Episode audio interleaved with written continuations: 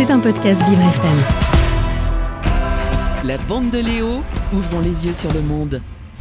Et oui, dans ma bande aujourd'hui, j'appelle euh, ma psychologue, Juliana, bonjour. Enfin, quand je dis ma psy- psychologue, c'est ma psychologue de, la radio. Oui, non, non, non, moi je, je me fais ma, ma psychologie moi-même. Bonjour Léo. bonjour. Juliana. La grande forme Oui, très, très en forme. Et vous, comment ça va? Ouais, Très bien, parfait. Alors, j'ai une petite question pour commencer ma chronique. Ouais. Euh, Elle s'adresse à vous, mais aussi à Serge. Est-ce que vous suivez la Coupe du Monde de football? Oui, bien sûr. Ouais.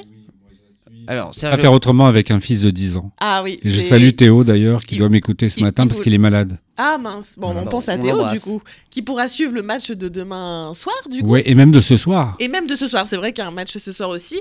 Alors du coup, ça tombe bien que vous suiviez un peu tout ça parce que moi aujourd'hui, je vais vous parler de foot, mais on ne va pas parler de penalty ou de tir au but, mais de la santé mentale Ah. des joueurs de football professionnels.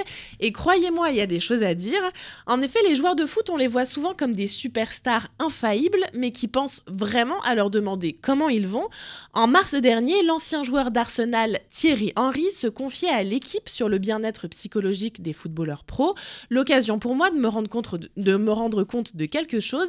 La santé mentale, ça reste un sujet encore tabou dans le milieu du football masculin. et ça, Juliana, Patrice Evra en parlait déjà lors de la sortie de son autobiographie. Euh, C'était l'année dernière, en Et 2021. oui, dans I Love This Game, l'ancien arrière-gauche de Manchester United se confie sur les abus sexuels dont il a été victime à l'âge de 13 ans, un traumatisme difficile à évoquer dans un milieu infiltré par ce qu'il nomme la masculinité toxique. Montrer ses émotions, c'est faire preuve de faiblesse, se montrer vulnérable, et ça dans un environnement aussi exigeant et compétitif que le football professionnel, ça paraît presque impossible. Ouais, et pourtant, euh, Juliana, euh, la souffrance psychologique euh, concernerait euh, plus de footballeurs qu'on ne le croit. Et oui, d'après une étude en 2015, 38% des joueurs professionnels actifs ont connu des symptômes de dépression. Heureusement, certains commencent à prendre la parole.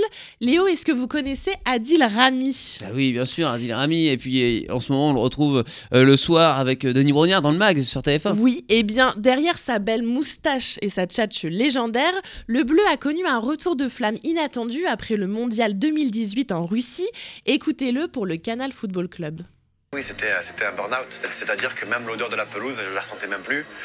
Euh, de vouloir taper les attaquants, j'avais même plus envie de les taper. Euh, je me forçais, mais j'y arrivais pas. Parfois, j'ai été même agressif vis-à-vis de, des gens qui me demandaient des photos, quand on me filmait sans me demander ou, autre chose, parce que j'étais j'étais aigri. J'étais aigri avec mon entourage, avec les gens qui avaient autour de moi, et chose que, que je déteste faire ou montrer.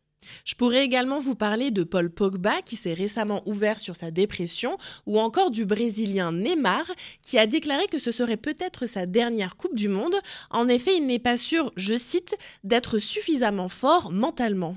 Oui, c'est vrai que Neymar, il y a toujours beaucoup de rebondissements, on sait jamais avec Neymar.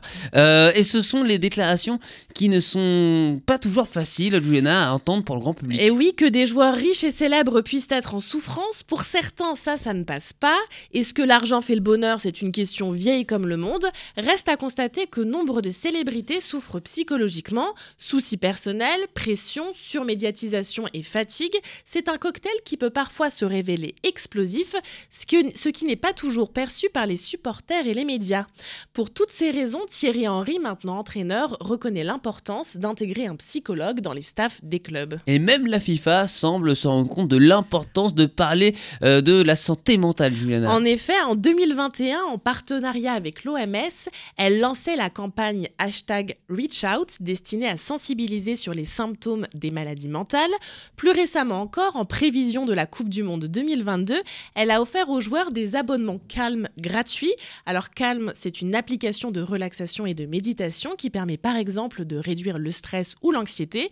Une manière de montrer que peu importe la vitesse ou la précision d'un joueur, il reste un être humain avant tout, en espérant que tout cela ne soit pas qu'un coup de pub. Mais oui, c'est vrai. Puis dans le football, et puis dans d'autres sports aussi, c'est vrai, dans le rugby. Mais c'est vrai que le, le football reste le plus médiatisé, celui où il y a le plus euh, d'argent, le plus de, euh, de côté vicieux également, on le sait. Donc ça fait du bien de parler aussi de, de ces sujets-là. Merci beaucoup, Juliana. Merci. À la semaine prochaine. À la semaine prochaine. C'était un podcast Vivre FM. Si vous avez apprécié ce programme, n'hésitez pas à vous abonner.